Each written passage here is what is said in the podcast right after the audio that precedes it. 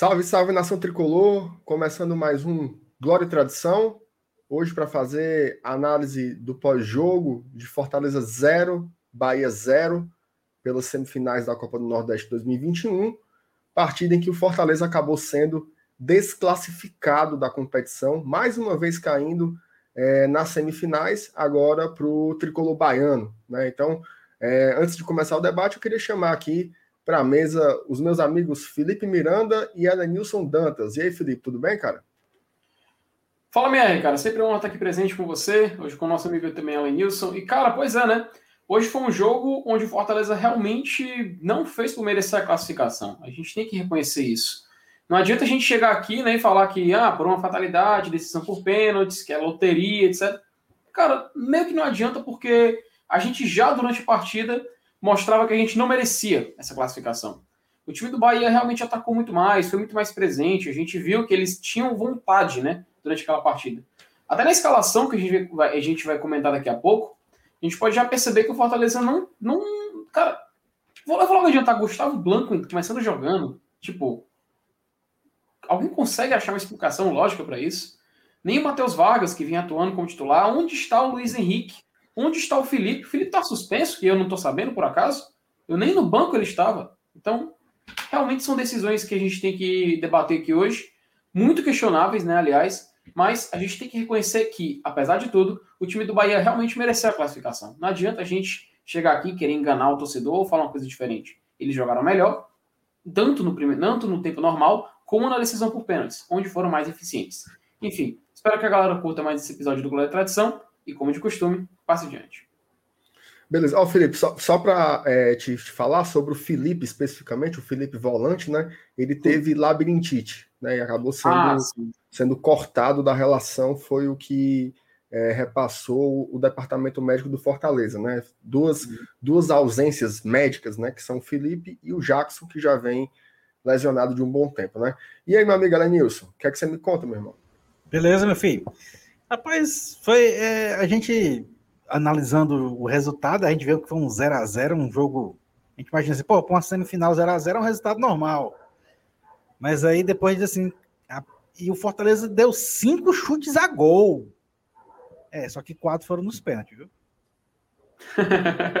Durante os 90 minutos foi um chute a gol e foi do Hélio Paulista lá do meio de campo no começo do jogo, porque viu o goleiro adiantado. Eu só fiquei sabendo que o goleiro que estava jogando era reserva na hora que ia começar os pênaltis. Que foi na hora que o locutor falou o nome dele. O endercismo, a gente já vinha batendo nele há algum tempo e até criou corpo, demoliu hashtags. E a gente viu que ele cresceu. Defensivamente, ele é muito forte. Realmente, a gente viu que o Fortaleza hoje não tomou gol. Mas, meu amigo, a gente, a gente precisa fazer gol para ganhar o jogo. Ou então você bota aquele lema lá, que empate o melhor, né? Mas beleza, vamos falar disso daqui a pouco. Beleza. É, bom, é, pedido que tem, quem está assistindo aqui a gente aqui, né, pela, pelo, pelo YouTube, isso vai ficar também salvo depois é, para podcast, né, em todas as plataformas, mas quem está acompanhando aqui em formato de live no YouTube, a gente pede que deixe é, o seu like para ajudar mesmo o nosso trabalho, se inscreva aqui também no canal do Glória e Tradição. Bom, antes de começar, é, eu queria, é, na verdade, eu gostaria muito, assim, um motivo especial, né, que hoje tivesse sido uma vitória do Fortaleza para dedicar ao meu amigo Emílio, né, que hoje infelizmente perdeu a sua mãe, né, mais uma vítima aí da, da Covid-19, mas infelizmente a, a, a, vitória e a classificação não vieram, né, mas um abraço pro meu amigo, meu irmão Emílio aí, que Deus traga conforto aí no seu coração, mas a gente tem que seguir aqui a nossa vida, né, vamos falar Vamos falar de futebol. Felipe, eu queria que você fizesse aí o seu, a sua análise né, da partida, tanto do primeiro como do segundo tempo. Faça um raio-x aí geral desse apurado aí, como diria aquele antigo comentarista, né? O que é que só você viu? pois é, né, MR? Cara, é aquela coisa. É até difícil a gente chegar com uma análise mais aprofundada quando não se tem o que analisar. Ou melhor, até tem, mas é aquela coisa que não agrada aos olhos, né? O Fortaleza, cara, a gente viu um primeiro tempo onde. Aliás, eu não diria nem primeiro tempo. No segundo tempo é óbvio, houve uma, uma equiparação maior, muito por demérito do Bahia, acredito. Mas a gente viu, principalmente na primeira etapa, um Fortaleza mais fragilizado em comparação. Nem parecia, inclusive teve a semana de descanso. Nem parecia que o Bahia tinha viajado para Montevidéu no meio da semana. Foi um confronto, e é porque o confronto de hoje, o Bahia não está jogando em casa. Quem está jogando em casa é o Fortaleza, ainda tem mais esse agravante. Então a gente viu um time que não teve as melhores chances. A melhor oportunidade foi numa, num chute completamente de oportunismo do, do Aridão Paulista. E a gente consegue fazer essa, essa média, comparando com o Bahia, e ver que o Fortaleza foi um time que realmente, não sei se ele estava tentando esperar o adversário ir para cima, ou se ele tentava ir e era anulado. Mas ficou muito claro que o Fortaleza estava meio que esperando o Bahia quando a gente olha para a escalação. A não, o não início de jogo do Matheus Vargas e a entrada dele somente na segunda etapa, meio que traduz isso, meio que traduz que o time do Fortaleza estava querendo segurar um pouco a partida, esperou ver o que acontecia, tentou se defender um pouco. Só que, mesmo quando ele tentou ser eficiente, quando ele tentou ser ofensivo, ele foi surpreendido pela, pelo, pela qualidade do time do Bahia e pela falta de qualidade, a falta de criação, de criatividade da própria equipe. Quando a gente fala do segundo tempo, MR, a gente vê que o Fortaleza, ele meio que tentou. Isso, isso, isso a gente não pode negar. O Fortaleza saiu para cima, ele foi para o jogo. Só que a maneira que o Fortaleza foi para o jogo não é maneira eficaz. Não é maneira que tem resultado. É claro, a gente sempre bate na, na, na tecla sobre o Anderson Moreira, o trabalho que ele faz. Ele até conseguiu, é, isso sendo uma opinião bem popular minha, sempre digo isso, ele até conseguiu uma, uma, uma parte, dessa, dessa torcida, uma parte boa da torcida, aliás, que estava apoiando o trabalho dele. Ou abraçou ou aceitou, né? Apesar dele ainda ter muitos haters. Só que após esse jogo contra o Bahia, onde esperava-se uma atitude dele e ele não tomou, decisões equivocadas, substituições que, na minha opinião, são mal feitas, acredito que muitos concordam, inclusive, a gente vê que o Anderson meio que agora não, não tem mais essa, essa boa parte da torcida ali apoiando. Agora, uma coisa que me, me deixa claro, antes, me deixa bem é, pensativo antes de terminar esse raciocínio, é que quando a gente compara o que o Anderson fez hoje com os outros jogos eliminatórios que Fortaleza teve no decorrer do ano, contra Caxias, contra o Ipiranga, e, até contra o CSA também.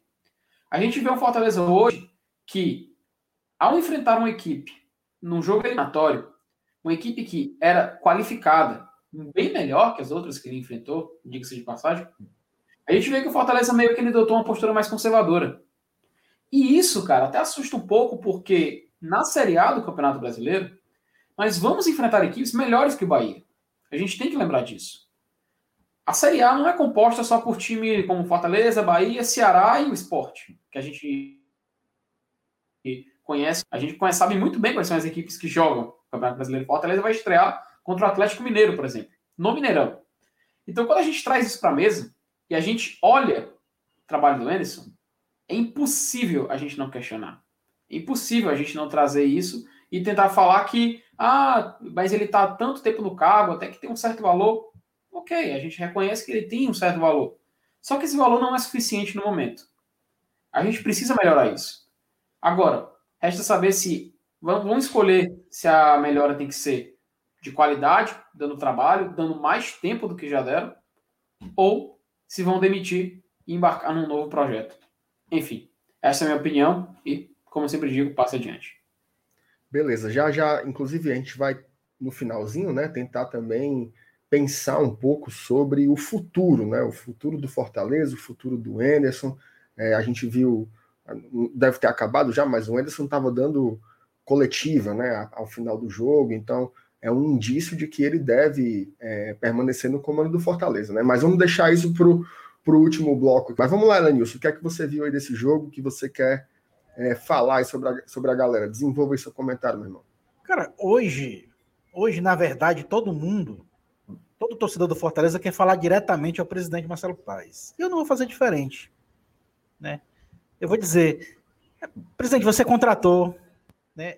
A gente, a gente contratou, a gente que eu digo, é o Fortaleza, eu vou, eu vou, me, eu vou me, me tomar a liberdade de dizer a gente, porque é, nós fazemos parte desse clube. Eu, pago, eu, eu sou sócio torcedor, todo várias pessoas são. Quem não é, ajuda de alguma forma, nem que seja com pensamento positivo.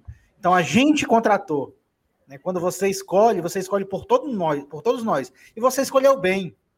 Fazia tempo que a gente não montava um time tão forte. O time de 2021, esse elenco de agora, de 2021, se duvidar, ele é mais forte do que o de 2020 e até do que o de 2019, que fez aquela nossa campanha magnífica. Por que, que ele não rende? Ah, tu vai falar agora porque perdeu nos pênaltis um jogo que empatou de 0 a 0 com o Bahia. Se tivesse ganhando os pênaltis, a gente estava aqui comemorando. Tava. Estava comemorando mais uma vez, escorado na moleta da vitória, do resultado. Mas só que dessa vez a muleta caiu. A muleta caiu. E o que vai aflorar? O que vai aflorar é esse péssimo futebol apresentado que a gente já está acostumado a ver. Um time que, que em 90 minutos não, não ofendeu o Bahia. Ah, mas foi o Bahia e daí, cara pálido? Do Bahia, como o Felipe falou, o Bahia é um dos piores times que a gente vai enfrentar quando começar a Série A, macho. É o do nosso nível. Se, se contra eles a gente está sofrendo desse jeito, dando um chute a gol em 90 minutos, imagine quando a gente pegar Flamengo, Grêmio, Palmeiras, São Paulo, a gente vai fazer o quê? Aí vai chegar uma hora que a gente vai disputar o rebaixamento contra quem? Contra o Bahia. Aí tome 4 a 0 no nosso espinhaço de novo. É isso que vai acontecer. Aí o que, que eu estou dizendo aqui? Eu estou dizendo que tem que trocar o treinador? Tem. Tem. Principalmente agora que a gente tem uma Série A que existe um limite de troca de treinador. Ou tu vai querer queimar essa tua única troca quando começar o campeonato? Porque a gente já viu que esse time não rende. Ah, ele não tem tempo para treinar. É jogo domingo, é jogo quarto, é jogo domingo, é jogo quarto. E agora? Que foi três semanas livre aí para ele treinar? Melhorou o quê? O que, é que a gente viu hoje contra o Bahia? Qual foi a melhora? Porra nenhuma. O time continuou jogando a mesma bolinha de sempre. Não tem contra-ataque, não tem jogada rápida, não tem jogada ensaiada, não tem nada. Nada. Não evoluiu nada, absolutamente nada, em três semanas inteiras de treinamento contra um adversário que é forte no Nordestão, mas que na Série A é do nosso nível. Então, meu amigo, a gente está aqui, eu sei que é difícil. Ah, vou procurar quem no mercado? Não sei te vira. Isso aí o problema é teu. A gente está aqui para cobrar. E eu tô aqui para dizer o que eu vi. E eu vi, eu, e o que eu tô vendo agora é isso. Fortaleza não está jogando bola, não está jogando bola. Estava amparado em moletas de adversários fracos, vitórias e empates que, que, que tinham que acontecer porque a gente ganhou na, na camisa. Porque a gente tem um elenco melhor e pronto. Mas na bola mesmo não foi. E se não mudar agora, a gente vai sofrer. E a gente vai ser rebaixado ao final do ano para jogar a Série B e tentar o bicampeonato da Série B. Se não abrir o olho, se não mudar o treinador agora, esse vai ser o nosso fardo. Isso é eu que estou dizendo. E olha, ó, esses meus cabelos brancos aqui, eu acompanho futebol desde o início da década de 80. E esse elenco do Fortaleza aqui, hoje, é um dos melhores elencos que eu já vi ser montado por um clube de futebol. Quem é que tem que fazer jogar bola? Sou eu? É você, presidente? Você responde. E você escolhe quem é que vai fazer time jogar bola. É isso aí. Eu vou, vou dar os meus, os meus pitacos também, né? Acrescentar algumas coisas aqui sobre, sobre o jogo. Assim, é, já já a gente vai falar sobre as opções do Anderson, né? Assim que são muito criticáveis, né? Tanto as opções de saída como as modificações. Ele meio que esperou os 15 do segundo tempo para colocar o time é, no padrão que a gente estava mais ou menos habituado, né? De ter um meio de ligação. Acabou não surtindo o efeito né, esperado. Mas assim, o Fortaleza arrigou, rigor e deu um chute, né? Que foi no comecinho do jogo ali com o Elton Paulista, uma, uma, uma bola. É óbvio, né? Que se a bola tivesse entrado, talvez o jogo tivesse sido outro completamente diferente, mas a gente não analisa o jogo assim, né? Se a bola tivesse entrado, se a bola tivesse feito aquilo outro. O fato é que não entrou. O Fortaleza ele, ele não ofendeu, né? Ele até é, é, foi um time pouquíssimo criativo, como sempre mas é, hoje teve um, uma situação assim especial, né, que ela foi diferenciada. A marcação sobre o David foi muito forte, o Bahia dobrou a marcação ali em cima do, do jogador, que vinha sendo o melhor jogador do Fortaleza há um bom tempo, né? Vinha, não vem sendo o melhor jogador do Fortaleza há um bom tempo, e a gente ficou absolutamente sem, sem escape, né? O Elton Paulista até estava ligado no 220 ali no primeiro tempo, né? Tentando várias bolas, brigando, mas de uma forma muito desengonçada, muito desorganizada.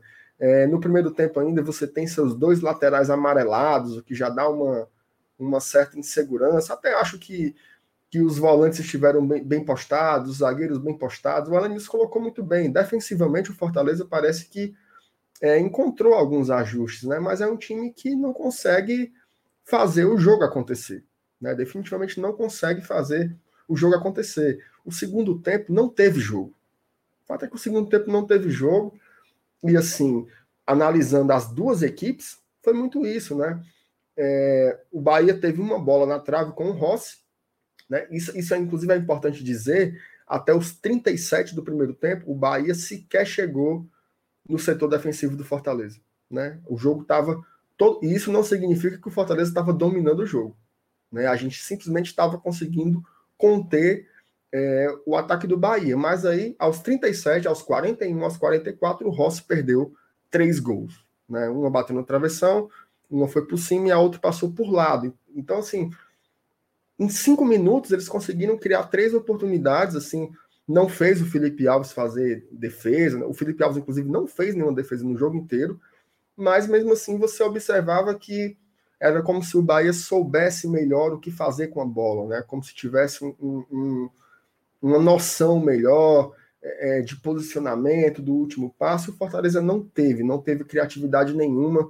É, o Blanco até tentou fazer umas duas tabelas ali com o David, até conseguiu é, tocar uma bola para o Wellington Paulista, mas tudo muito improdutivo, né? É, no segundo tempo, é, é, importante até falar, né? Assim, o, o Anderson, pelo que eu entendi, ele tentou um pouco espelhar a forma como o Bahia joga. Né? O Bahia joga naquele esquema ali com o Tassiano, né? E mais dois volantes, então fica mais ou menos uma coisa como se fosse três volantes. Ele tentou colocar os dois volantes mais o Blanco, né? Que seria mais ou menos uma coisa espelhada, e por isso que ficou esse jogo muito mais tático e físico do, do que técnico, né? A gente não viu boas jogadas, a gente não viu, não teve um drible no jogo, não teve uma jogada, não teve nada que você dissesse assim, nossa, que jogo, que jogo interessante. É tanto que no segundo tempo, para você ver como essa história de, de, de ação e reação entre os treinadores foi forte, quando o Fortaleza tenta colocar o Matheus Vargas para ver se conseguia dar um pouco mais de criatividade ali no setor ofensivo, Imediatamente, o dado Cavalcante mexe e coloca o Galdesani para jogar, para aumentar a marcação, e as duas alterações na sequência do Bahia também foram alterações defensivas. Então, é, a impressão que eu tenho é que ninguém quis jogar ali no segundo tempo, né? É tanto que o lance que o Fortaleza mais se complicou na segunda etapa foi uma bola na fogueira que o Quinteiro recuou para o Felipe Alves, ele quase não pega. Quando ele tenta é, é, colocar a bola para frente, acaba dando no pé do jogador do Bahia que tentou fazer o gol também de longe, né? Então, assim, um jogo muito feio. Eu acho que o, o, aquela jogada do Felipe Alves, né, de colocar o pé em cima da bola e esperar, a gente já entendeu aquilo dali em vários outros contextos, né? Mas hoje foi meio reflexo assim do Fortaleza dizer não, a gente não, a gente é incapaz de tirar esse placar do zero, né? Então vamos segurar aqui para levar para as penalidades, talvez numa confiança de que o Felipe Alves, que é de fato um dos melhores defensores de pênalti do Brasil, faria o, o, o a, a, magia, a magia acontecer hoje, mas não, não houve, né? Não houve porque não existe isso. Você não pode jogar esperando as penalidades, cara. Ele mesmo, tentar... o próprio Felipe percebeu isso, cara. Né? No final do jogo, ele dizendo, por que o goleiro do Fortaleza está segurando a bola? O time tá jogando em casa, tem que ganhar para se classificar, pois o é. empate aí pros pênaltis. Ele vai jogar a bola para frente para quê, meu Deus? É, pois é. Voltar para ele em contra-ataque, em lance perigoso? Exatamente. Óbvio, inclusive, hoje não foi. É jogo de cabeça também, inteligência. Ele viu, pô, a gente não chega no ataque. Eu vou fazer o quê é. aqui? Eu vou passar o tempo. Inclusive, a, a, partida inteira do Felipe Alves, ela foi assim, né?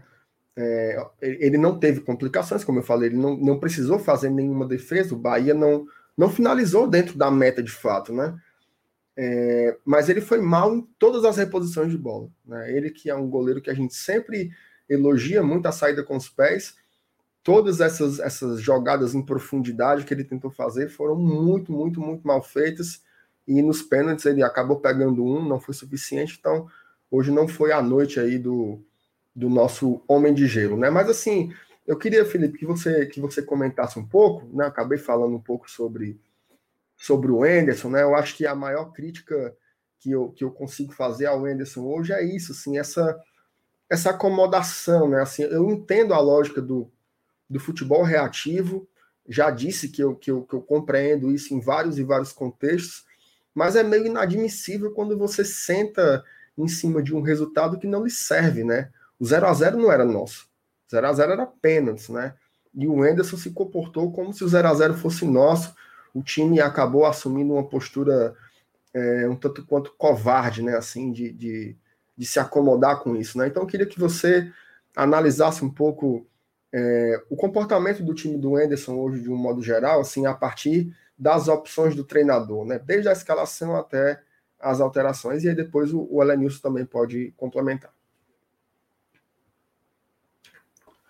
Aproveitar aqui, é, é, a MR, e rapidinho, só ler aqui esse superchat aqui da Jubaia original, que mandou aqui. Isso. É, é o seguinte, é, eu, eu gostava do Anderson antes do Fortaleza. Me arrependo amargamente de elogiar antes, como o cara abdica de jogar em, de jogar em jogo. Ah, jogar um jogo que leva que o empate leva para os pênaltis, né? E que palhaçada foi aquela do Felipe Alves no fim. Pois é, né? Como tu estava adiantando, né? O Felipe Alves tem até essa característica muito, muito marcante dele, dele sempre pegar a bola e espera. A gente lembra de jogos do Campeonato Cearense, até em 2019, contra o Guarani de Sobral, primeira vez que ele fez isso, ele pegou a bola, ficou segurando na entrada da área, porque o time adversário se trancava atrás. É uma característica que ele, que ele tem, não é novidade dele fazer isso aqui, dele ter feito isso hoje, mas é algo que seria um tanto quanto. nem seria tanto surpreendente a gente ver ele fazendo isso, né? Mas sim, MR, agora respondendo a tua pergunta, cara, é o seguinte, se a gente for olhar em desempenho, já é uma coisa que, até como eu falei na minha introdução, o Anderson, ele tinha essa característica de, em jogos é, eliminatórios, sempre colocar uma equipe mais conservadora, porém, ele era um pouco mais ousado, sabe? A gente lembra disso, principalmente nas partidas contra o Caxias e contra o Ipiranga. Quando a gente vê ele enfrentando um time do nível do Bahia, que é um, um time a, um time que é muito mais qualificado, né? Um time de Série A de Campeonato Brasileiro, um time que inclusive na penúltima rodada, quando enfrentou a gente, venceu a gente em casa por 4 a 0. Ele tinha até conseguido vencer o Bahia por 2 a 1 naquele jogo da Copa do Nordeste, mas nada se compara com um jogo eliminatório porque é outra dinâmica. E quando a gente vê esse jogo de hoje, a gente vê uma postura que o Anderson tentou imprimir já na escalação que inclusive é o que eu já puxo para a gente comentar aqui. Se a gente for olhar, analisar as escolhas do Anderson, ele veio com Felipe Alves, Tinga, Quinteiro, Benevenuto, Carlinhos. No meio campo, que na minha opinião foi a maior mudança, veio Ederson, Jussa e Gustavo Blanco. No ataque, Robson, Wellington Paulista e David. A escolha pelo Gustavo Blanco, eu acho que é um tema muito importante da gente trazer aqui. Até porque, cara, se a gente for olhar, fazer uma análise geral, Gustavo Blanco ele jogou o quê? Cinco partidas esse ano. Ele, salvo engano, iniciou somente uma partida. A última da fase de grupos, quando o Fortaleza já estava classificado. Era mais comum, seria mais lógico, ele utilizar o Matheus Vargas, que já vinha atuando com ele. Inclusive atuando no lugar do Luiz Henrique, que era um jogador que ele já tinha tirado. Que por que, é, que se tornou inclusive um mistério. Por onde anda o Luiz Henrique? Tem até aquela hashtag, né, que eu sou que os torcedores fizeram, acho que os torcedores fizeram, que ele, que ele abraçou, que é ache o Luiz Henrique. Agora, cara, é realmente, ache o Luiz Henrique, né? Onde está o Luiz Henrique? Porque sumiu. Ninguém mais sabe. Ele era um cara que foi muito importante pra gente na reta final do Campeonato Brasileiro, por exemplo. Mas é isso, né, cara? Se a gente for trazer e colocar aqui nas linhas, entre, nas entrelinhas, né, tentar destrinchar o que, que o Anderson estava planejando fazer, eu vejo que ele tentou estudar o Bahia no primeiro tempo, no segundo, ele tentou ser um pouco mais ousado, mas nos dois momentos ele se deparou com um adversário bem mais qualificado. E bem mais e bem treinado, cara, e muito melhor treinado. Até porque o Bahia veio, veio com um objetivo aqui. Mesmo tendo uma viagem no meio de semana, foram para Monte, Montevidéu. Tiveram outra viagem agora, tem que vir para Fortaleza para jogar esse jogo. E a gente teve uma semana para trabalhar para esse jogo, esperar para esse jogo, se preparar, olhar o Bahia, estudar o Bahia, etc. Sendo que na verdade, nós, como tu bem, muito bem falou, a gente meio que espelhou e ficou esperando eles. Realmente, Acho que deveu. Tá, tá devendo, aliás. E não é de hoje, como a gente falou na introdução, né, MR? Elenilson, hoje o Anderson ele, ele entrou com duas modificações, né, em comparação ao time que a gente está mais habituado. Ele colocou uma trinca de volantes, né, abrindo mão de um camisa 10. Assim, o Fortaleza ele, ele se acostumou a jogar sem um camisa 10, né? Há muito, por muito tempo a gente ficou jogando naquela formação com, com quatro atacantes, e às vezes o Romarinho orbitando ali por trás de um centroavante, como se fosse um camisa 10 mas com, com o Enderson, né, já com o Chamusca, houve essa tentativa de ter esse, esse jogador mais conhecido assim na, na, na, tradição do futebol como jogador criativo, né, um jogador que faz o jogo acontecer. E aí ele experimentou o Crispim, experimentou o Luiz Henrique, experimentou o Vargas e hoje ele surpreendeu com esse trio de volantes ali usando o Gustavo Blanco ao lado do Jussa e do Ederson, né? E na zaga, hoje o Wanderson estava impedido né, de jogar contra o Bahia, porque ele é um jogador emprestado do clube baiano, então contratualmente estava tava impossibilitado de jogar, e ele coloca ali a, a dupla Quinteiro e Marcelo Benevenuto. Eu queria que você, meu amigo, analisasse um pouco essas opções do Enderson né, na formação é, da, da escalação inicial e também comentando, se possível, é, as opções que ele fez durante o jogo, o comportamento da equipe. Como é que foi o Fortaleza do Enderson a partir da ótica da, da sua avaliação do trabalho do Enderson nesse jogo? É, se, se fosse o Saulo falando aqui no grupo do, de WhatsApp, né, ele ia dizer que, que o Enderson hoje é, defecou o pau com força, né? Aquela expressão que a gente usa aquela outra palavra para não. Eu não vou dizer aqui, mas a gente não sabe qual é, mas é sinônimo, né? Porque desde que quando ele, é, nessa temporada, que ele intitulou o esquema dele, ele sempre usava um meia. Luiz Henrique, Crispim, Matheus Vargas. A gente começou a criticar porque que o Luiz Henrique saiu de uma hora para outra. Aí, beleza, o Matheus Vargas começou a jogar bola e tal. Aí ele tirou o Matheus Vargas. E no jogo mais importante, que a gente falou na semana, que seria o jogo mais importante no ano, que iria defender o futuro do Fortaleza a curto, médio e longo prazo, Aí ele muda tudo. Coloca um cara que não vinha nem jogar de titular, que não apareceu no jogo, não acrescentou nada no jogo. Entendeu? Então, eu sinceramente, cara, hoje, hoje, é, hoje foi a pá de cal na, na, naquela, naquele sentimento que eu tinha dele de, de demolidor de hashtag, né? Aquela hashtag fora Endes, que ele vinha demolindo e tal. Não tenha dúvida que hoje ela volta com força, mas principalmente por causa dessa escalação dele no meio campo. Ele anulou. Não adianta ele botar Robson, botar David, tal Wellington. Paulista, principalmente, é um cara que é um cara que depende muito da criação no meio de campo para a bola chegar nele. Tanto é que a única chance que ele teve foi um lampejo dele. Foi uma qualidade dele, aquela dele tentar pegar o goleiro adiantado no começo do jogo. Ali foi um, um, um mérito pessoal dele, não foi jogada trabalhada, não foi nada. Ele viu o goleiro adiantado e tentou colocar de longe. Seria um golaço, óbvio. Mas cadê a chance para ele? Cadê as jogadas que chegam para ele? Desse jeito aí, é como a gente já falou, a gente vai voltar e bater na mesma tecla. Ah, beleza, o time é fechado, é difícil de tomar gol. Sim, mas refazer. Vai voltar mesmo aquele dilema que eu disse, que, que empate é o melhor? não faz sentido. Ainda mais num jogo desses, que é eliminatório, contra um adversário que eu digo, repito, que no Nordeste é um, é um grande adversário, mas na Série A ele é um, do, é um dos mais. É um dos menores que a gente vai enfrentar. Se a gente, to, se a gente tem essa dificuldade contra o Bahia, imagine mais na frente. Não, então, cara, não adianta, a gente vai rodar, rodar, rodar e bater na mesma tecla.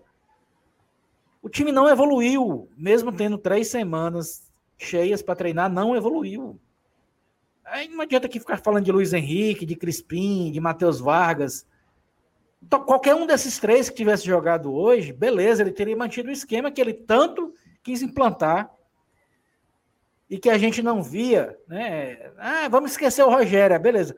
O Rogério, a última vez que usou meia, usou na Série B com o Dodô. A gente é, ficou para trás. Mas ele chegou e implementou o dele e estava evoluindo. Mas por que, que agora? um jogo tão importante como esse, ele mudou tudo. Colocou três volantes para jogar, para segurar o 0 a 0 e ir para os pênaltis. Ah, fala sério, velho. É como eu disse, a gente tem um dos elencos melhores que a gente já teve nos últimos anos, mas não tem quem sabe botar o time para jogar, cara. Bato mais uma vez na tecla. A gente vinha escorado na muleta dos resultados. Contra Ipiranga, contra Caxias, blá blá blá. Na hora que o resultado quebra a muleta, aflora tudo que não presta, tudo de ruim. E tá aí. O cheiro do esgoto agora tá no meio do mundo. Todos os sentidos que vocês queiram nessa frase. Beleza. Assim, é, é, para a gente ir, fechando aqui, tem uma discussão que é interessante. Assim, o, o chat aqui tá, tá explodindo, né? Não se fala em outra coisa. É, é, fala sobre o, a demissão do Enderson, né? Que é uma coisa iminente para a torcida. E essa história do desempenho é algo importante, né? Assim, até escrevi um, até escrevi não, até gra, gravei um vídeo essa semana analisando alguns pontos, né? Assim, do, do trabalho do Enderson a se destacar é, e mencionei três pontos, né?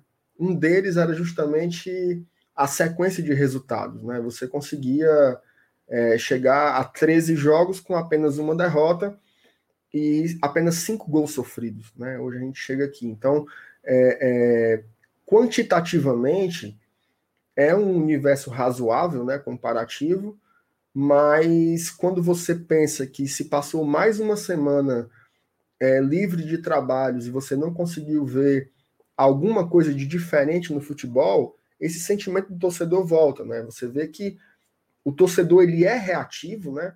Até de uma forma é, voraz, mas é muito proporcional ao que ele vê em campo, né? A gente sabe que às vezes tem, tem exageros, outras vezes não, mas esse me parece um caso, né? Eu me lembro que quando o Fortaleza é, ganhou do Bahia, esse mesmo Bahia, por 2 a 1 aqui no Castelão, a torcida deu uma arrefecida, né? Porque ali foi de fato talvez a grande atuação do Fortaleza sob o comando é, do Enderson. Né? Acho que vocês até concordam comigo com relação a isso. Contra o CSA já foi um jogo mais ou menos. A torcida já ficou cabreira. Hoje, novamente, não acho que tenha sido um jogo péssimo, mas um jogo que você não consegue produzir ofensivamente numa partida que é eliminatória, né? Assim, é um jogo apenas, não tem o que segurar, não era, não era ir de volta a ida lá em Salvador, entendeu? Para tentar segurar o um empate, trazer para cá. Não, é apenas esperar, né? Apenas se acomodar, botar o pé em cima da bola, aguardar alguma falha muito grande do time do Bahia que melhorou bastante a defesa, né? Essa dupla Conte e Luiz Otávio realmente acho que deu uma liga, né? Vai ser uma das grandes duplas é, de zagueiros aí do futebol brasileiro, sem dúvidas, é, mas é muito pouco. Só que tem uma coisa, né? E eu queria passar a pergunta para vocês. É, o futebol brasileiro, de um modo geral, ele, quando faz avaliações de trabalhos, né, de trabalhos de treinadores, de trabalho de jogadores, você tem majoritariamente avaliações quantitativas e não avaliações qualitativas. Né? Tanto que até tem, tem um podcast que eu acompanho muito, que é o pessoal do Future Podcasts. E eles entrevistam muitos treinadores lá e eles sempre perguntam: vem cá, quando contratam você, eles conversam sobre futebol com você? Eles estão interessados em que tipo de jogo você produz, se você joga ofensivamente, se você joga reativo, se você gosta da posse de bola, se você gosta do jogo de posição. E a maioria diz que não. Né? Qual, é o, qual, é, qual é o critério para escolher? É se o cara está disponível, é, o que é que ele já ganhou na carreira de treinador e quanto é que ele ganha né, de salário. Não tem essa discussão sobre é, que tipo de treinador nós queremos de acordo com esse tipo de elenco que nós montamos. Não. A discussão qualitativa é muito, muito, muito precária. Né? Baseado nisso, é que eu acho muito difícil que o Enderson caia né? Porque não tem essa, não tem essa análise qualitativa do jogo de futebol por parte das gestões de futebol no Brasil inteiro. Não é só uma questão do Fortaleza, né? Você pega, por exemplo, é, o Palmeiras, ele passou, ele tentou o São Paulo, não conseguiu, trouxe o Luxemburgo. O Luxemburgo cai bota um interino e vem o Abel, que é outro estilo completamente diferente. O Flamengo, com essa mesma direção, tinha o Abel Braga. O Abel Braga cai, vem o Jorge Jesus. Né? Não, não tem assim uma filosofia de futebol. Né? O Atlético Mineiro saiu do São Paulo e para o Cuca. Né? Ou seja, não tem assim. Não, no Fortaleza nós queremos construir o futebol jogando dessa tal forma. Não tem isso. Parece que são critérios muito circunstanciais, né? muito imediatistas. Então, assim, é... bom, faltam 40 dias para começar a Série A. Né? 40 dias para começar a Série A. Talvez daqui para lá a gente tenha é, o Campeonato Cearense, né? Foi liberado hoje pela, pelo, pelo governador do estado. Então, a pergunta é: nesses 40 dias, o que vocês acham que vai acontecer com o Fortaleza? Vocês acham que a diretoria vai fazer uma avaliação qualitativa do trabalho do Anderson, decidir trocar? Vai ser uma escolha mais pragmática de permanecer? Eu só me lembro de ter visto um, uma coisa diferente assim, uma vez que foi ano passado. O Atlético, o Atlético Goianiense tinha começado a temporada com o Cristóvão, o Cristóvão Borges. E o Cristóvão só tinha perdido um jogo. Né? Jogou ali o primeiro bimestre inteiro, só perdeu um jogo, e ele foi demitido porque a diretoria avaliou que ele jogava muito ofensivo. Né? E se ele fosse jogar muito ofensivo na Série A, ia ser fumo. Então demitiram ele para trazer alguém de um modelo mais reativo. Né? Tirando esse exemplo, nunca vi em lugar nenhum isso acontecer. Vocês acham que a diretoria vai ser mais pragmática ou vai realmente se debruçar sobre a qualidade do trabalho do Anderson e mudar enquanto é tempo. Felipe. MR, é, eu acredito, cara, que o Fortaleza vai fazer praticamente. Se é para fazer uma piada, por exemplo, acho que vai fazer aquilo que o Michael Phelps faz. Nada. A gente vai continuar na mesma, na mesma postura. Até porque, cara, se a gente for, se a gente for analisar, o Anderson, a hora certa para ter uma aula de trabalho, etc., teria sido ao fim do Campeonato Brasileiro. Com a manutenção dele, a gente sempre falava: olha, o primeiro teste do Anderson vai ser o primeiro jogo da Copa do Brasil.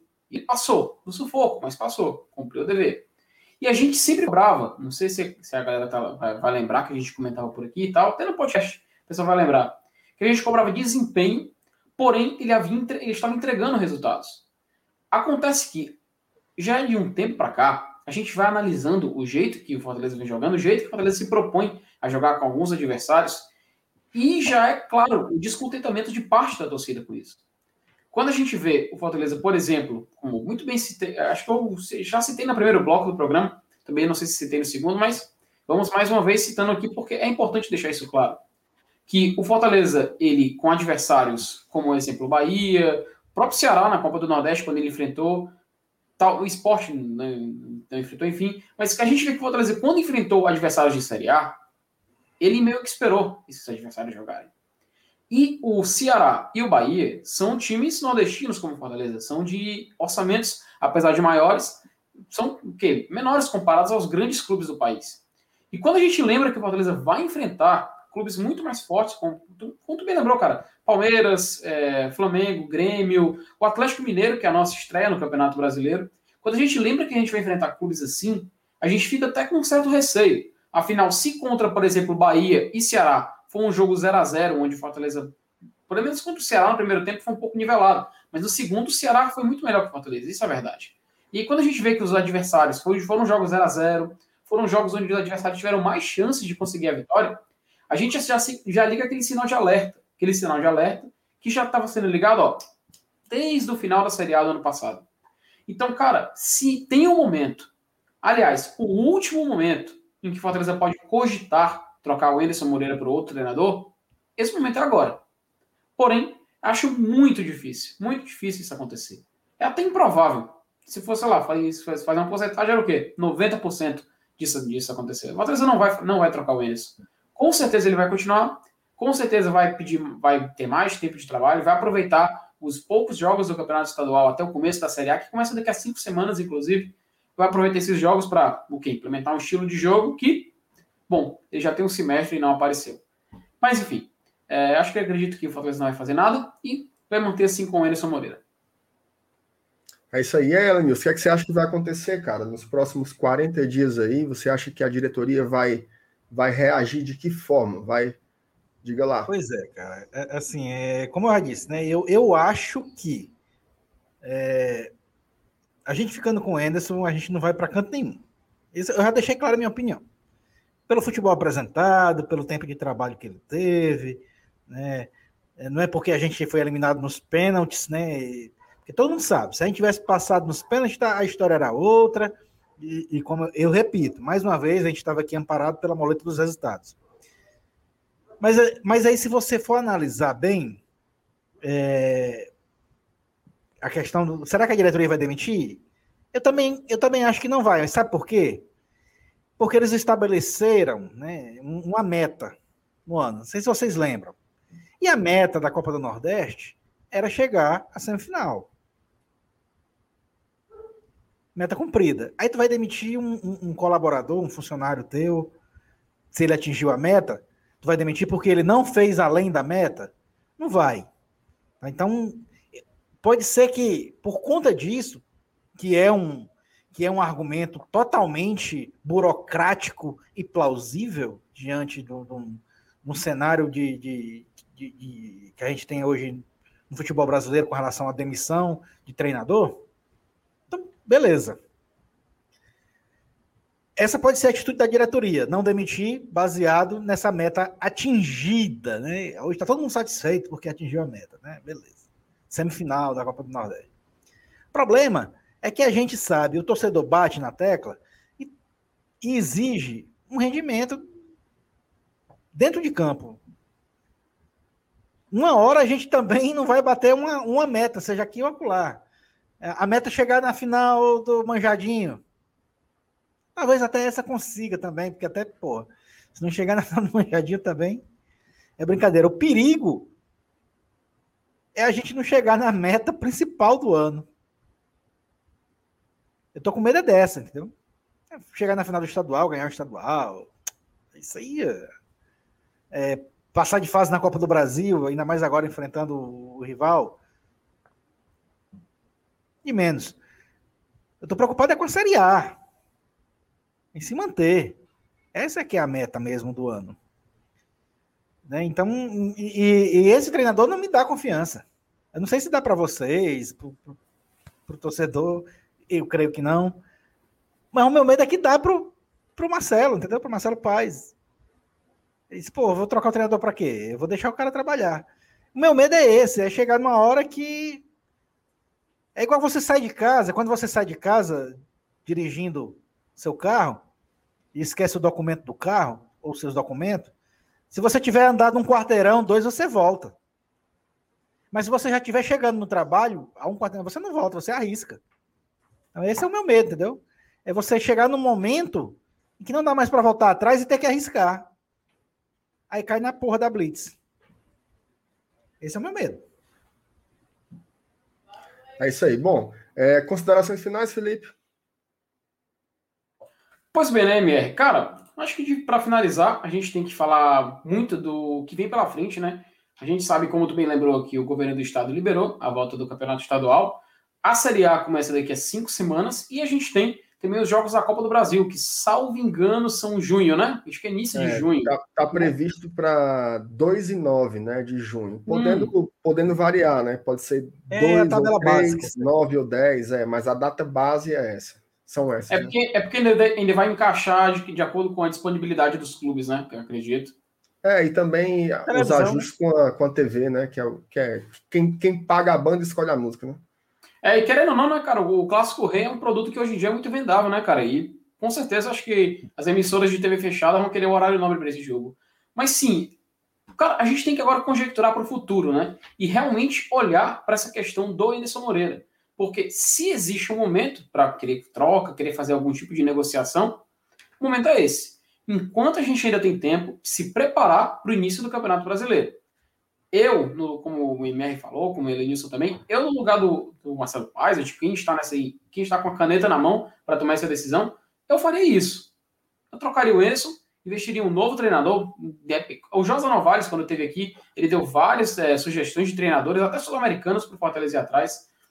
E iniciaria a negociação, procuraria um treinador que tivesse uma escola, que conversasse com o estilo de jogo, com os jogadores que a gente já tem aqui, para aproveitar o investimento que foi feito e não perder dinheiro nesse processo. E se existe momento, é agora. Se existe hora para investir, é agora. Mas acredito que não é isso que vai acontecer. Enfim, espero que a galera tenha curtido mais esse episódio do Boa Tradição. E como eu sempre digo, passe adiante. E aí, Cela News, seu recado final. Cara, é, é, as considerações finais são, são aquelas que preveem né, o, que vai acontecer com a gente num futuro próximo. Né? A gente vai agora esperar o Campeonato Brasileiro começar. É, o Campeonato Cearense foi liberado. A gente não tem motivo mais agora de poupar jogador do Campeonato Cearense. Eu não sei quando é que vai ser marcada a volta. A Federação Cearense deve se pronunciar amanhã. Mas bola para frente. A gente tem um, o, nosso campeonato mais importante ainda está para começar, né? Então vamos nessa. É, eu só espero que a diretoria é, saiba o que está fazendo, tenha, tenha a cabeça no lugar e os pés no chão e tome a atitude que no final de tudo seja, seja que a gente vai tá aqui comentando como a mais certa e a, e a que é, nos deixou no final do ano com os objetivos principais alcançados. Com relação a isso, saudações tricolores para todo mundo, para quem está aqui é, ao vivo ainda com a gente. Forte abraço e um bom final de semana. É isso aí, galera. Agradecer a todo mundo que está sempre é, ouvindo e vendo Glória e Tradição. Um forte abraço para todo mundo. Um abração, saudações tricolores, a gente se vê na próxima. Tchau, tchau. Tchau, Oh, meu amado tricolor, você é minha razão, você é minha paixão. Nunca irei te abandonar Sempre estarei aqui, vibrando por ti. Fortaleza, eterno amor. Temos glória e tradição. Bate forte o meu coração. Sempre estarei aqui, Fortaleza. Não importa onde estarei para sempre te amarei. Sempre estarei aqui, Fortaleza.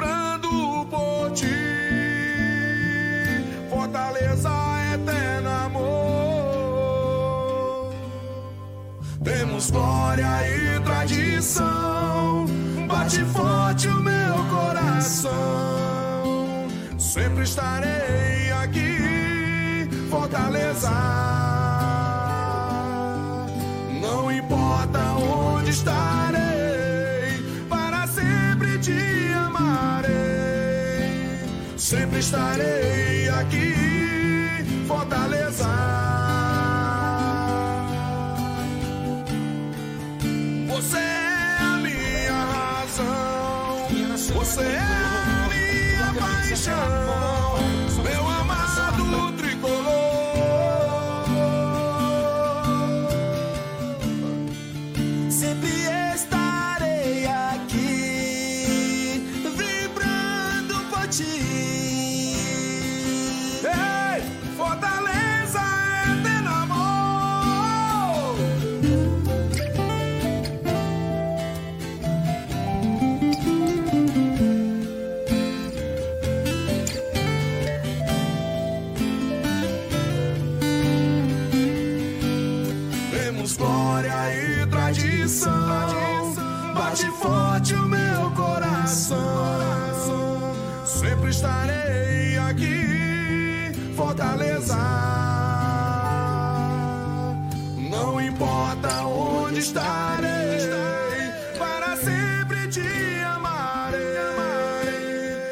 Estarei aqui, Fortaleza.